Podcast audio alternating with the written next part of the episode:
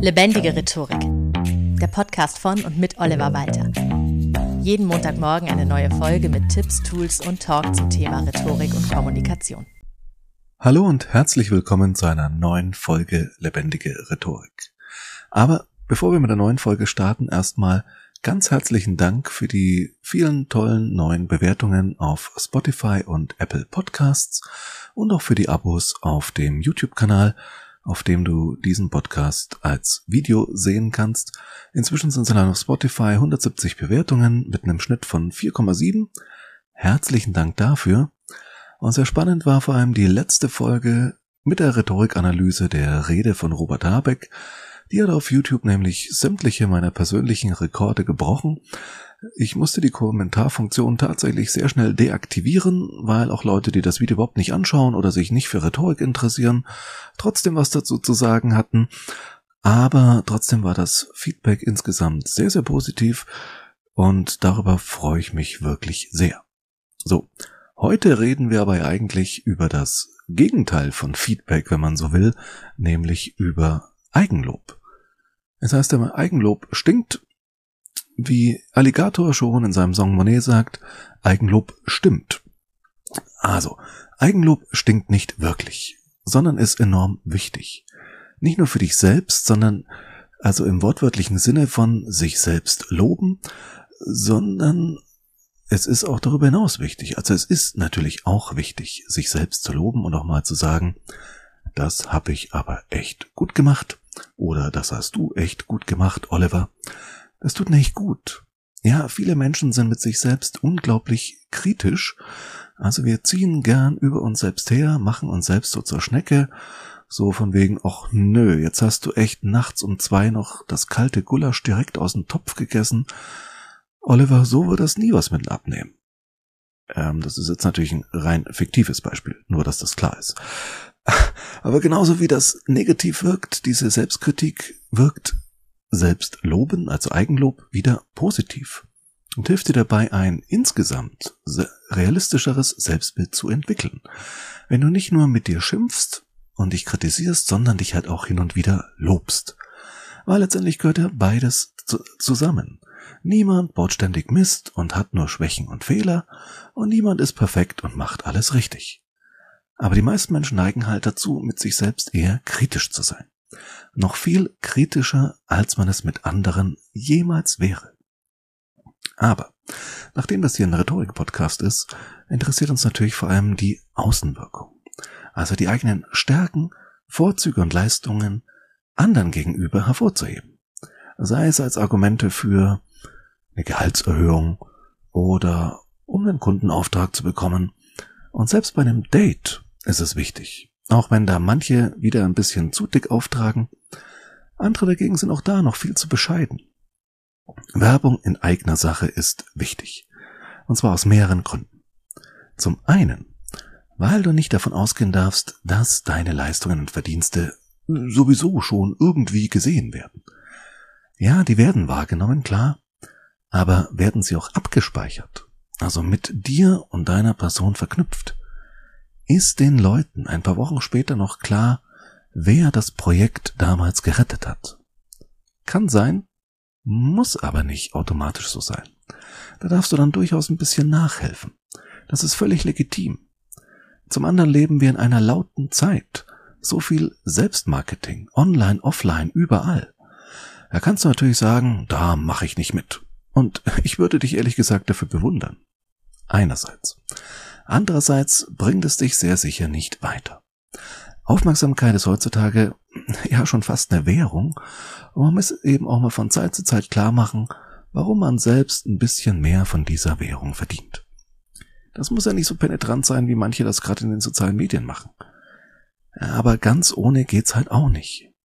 Deine Stärken und Vorzüge werden nicht automatisch so wahrgenommen, wie du es eigentlich verdient hast und deshalb musst du halt ein bisschen nachhelfen.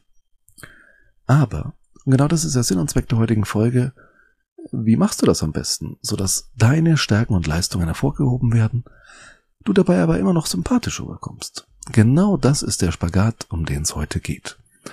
Zuvor aber noch ein kurzer Hinweis auf, naja, meine Stärken und Leistungen. Du bekommst hier seit bald 150 Folgen einen sehr hochwertigen Rhetorik-Podcast. Wenn du meine Arbeit unterstützen möchtest, schau doch mal gerne auf Steady nach einer Premium-Mitgliedschaft. Aber es hilft mir auch schon sehr weiter, wenn du mich zum Beispiel als Rhetoriktrainer und Coach weiterempfiehlst oder vielleicht sogar Selbstbedarf hast, in deiner Firma, deiner Organisation oder persönlich mich zu buchen. Und natürlich hilft es auch schon, wenn du mich nicht nur als Rhetoriktrainer und Coach weiterempfiehlst, sondern einfach diesen Podcast, den Link zum YouTube-Video, zur Podcast-Folge auch gerne in den sozialen Medien teilst und damit ein bisschen Lob übernimmst, was ich dann schon nicht mehr selber leisten muss. Das wäre wirklich super. Vielen Dank auch an alle, die das bereits gemacht haben oder es regelmäßig machen. So, jetzt aber zu den Punkten, die du beachten solltest, wenn es ans Eigenlob geht. Erstens, wenn du dich lobst, mach es bitte richtig. Also ohne zu übertreiben, klar, das mag niemand, aber viele suchen den Spagat zwischen Bescheidenheit und Eigenlob halt ein bisschen zu tief und bleiben einfach zu bescheiden. So von wegen, ja, also äh, ich glaube, ich kann da schon ganz gut, also jetzt auch nicht perfekt, aber schon, naja, soweit okay. Äh, das ist dann nicht mehr wirklich überzeugend, oder? Da hat jemand Angst vor der eigenen Courage. Wenn du dich lobst, dann bleib dabei realistisch. Eben in beide Richtungen. Nicht nur, dass du nicht übertreibst, sondern auch nicht untertreibst. Wenn du eben diejenige Person bist, die in der gesamten Firma am besten mit Excel umgehen kann, dann relativier das nicht so sehr nach unten. Du musst ja nicht sagen, dass du die oder der Beste bist, aber dass dir keiner in der Firma in Sachen Excel was vormachen kann, das kannst du durchaus mal fallen lassen. Und damit sind wir auch schon bei Punkt zwei. Ebenso wie bei Feedback an andere gilt auch bei Eigenlob, sprich immer über konkrete Dinge. Also sag nicht, du bist einfach großartig, mega kompetent, dabei noch so attraktiv und sympathisch, sondern lobe zum Beispiel, wie eben in dem Beispiel, deine Fähigkeiten in Excel oder weise auf deinen ganz konkreten Beitrag zum letzten großen Projekt hin. Oder dass du den wichtigen Kunden an Land gezogen hast. Denn das sind ganz konkrete Leistungen und Fähigkeiten. Das ist dann auch für den Menschen, zu dem du das sagst, direkt nachvollziehbar, also überprüfbar. Und das macht es deutlich seriöser, als pauschal zu sagen, du bist zum Beispiel einfach genial im Verkauf. Sag lieber, in diesem und jenen Fall, da habe ich den Kunden an Land gezogen, weil ich mit der richtigen Strategie bla bla bla. Das heißt, je konkreter dein Eigenlob ist, desto seriöser kommt es rüber. Drittens, und das ist jetzt mein Lieblingspunkt und eigentlich auch der Punkt, der mich auf diese Folge gebracht hat, auf das Thema, weil ich mich immer wieder mit neuen psychologischen Studien gerne befasse, die irgendwie mit dem Thema Rhetorik und Überzeugen zu tun haben. Und da gab es eben eine Studie im Journal of Personality and Social Psychology, die veröffentlicht wurde und die folgendes Ergebnis herausgebracht hat, folgenden Tipp. Lobe dich selbst, aber lobe nicht nur dich selbst. Was meine ich damit?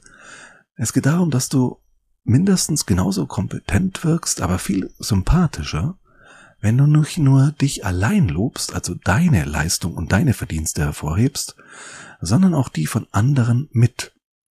Das heißt, du kombinierst Eigenlob mit Fremdlob. Wenn du zum Beispiel davon sprichst, dass Kollege Meier, Kollegin Müller und du das Projekt gemeinsam zum Erfolg gebracht haben und dein wichtiger Beitrag dabei war, Punkt, Punkt, Punkt. In den Studien lobten die meisten Probanden tatsächlich nur die eigene Leistung. Aber die, die auch die der anderen gewürdigt haben, wurden als mindestens genauso kompetent, aber eben viel netter, liebenswürdiger und sympathischer wahrgenommen.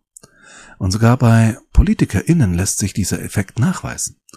Solche, die in ihren Reden auch die Verdienste anderer erwähnt haben, würden laut einer Umfrage eher gewählt werden als solche, die nur die eigenen Leistungen hervorgehoben haben. Das hat man eben anhand zweier konkreter Beispiele und Statements dieser beiden PolitikerInnen durch eine Befragung von 200 Wahlberechtigten in den USA herausgefunden. Auch Menschen aus dem Management und dem HR-Bereich hat man fiktive Bewerbungen vorgelegt und auch da wirkten reines Eigenlob und solches, das mit dem Lob anderer kombiniert war, ähnlich kompetent, aber die Sympathie war klar auf Seiten derer, die auch andere gelobt haben. Und das sind dann auch die, die vermutlich, das ist jetzt wieder ein bisschen meine Eigeninterpretation, auch deutlich öfter zu Vorstellungsgesprächen eingeladen worden wären. Wenn du es genauer wissen willst, ich verlinke mal einen Artikel zu diesen Studien in den Show Notes. Das Spannende dabei ist, finde ich, viele Menschen, das bekomme ich auch so im Coaching mit, haben ja die Befürchtung, sich selbst zu loben, könnte ihnen als arrogant oder selbstverliebt ausgelegt werden. Und anscheinend stimmt das auch. Zumindest legen diese Studien das nahe. Aber, wie schon eben erwähnt, liefern diese Studien ja auch eben gleich die Lösung mit. Also hab keine Hemmung, dich selbst zu loben, solange du dabei auch andere lobst. Und das hat, finde ich, noch zudem einen schönen Effekt, denn wenn das alle so machen würden, dann loben wir uns ja alle gegenseitig viel mehr und davon profitieren dann alle. Das heißt, man kann so ein richtiges Lobnetzwerk schaffen, zusammen mit Leuten, die sich dann eben alle selbst und untereinander loben und sich damit gegenseitig zusammen pushen.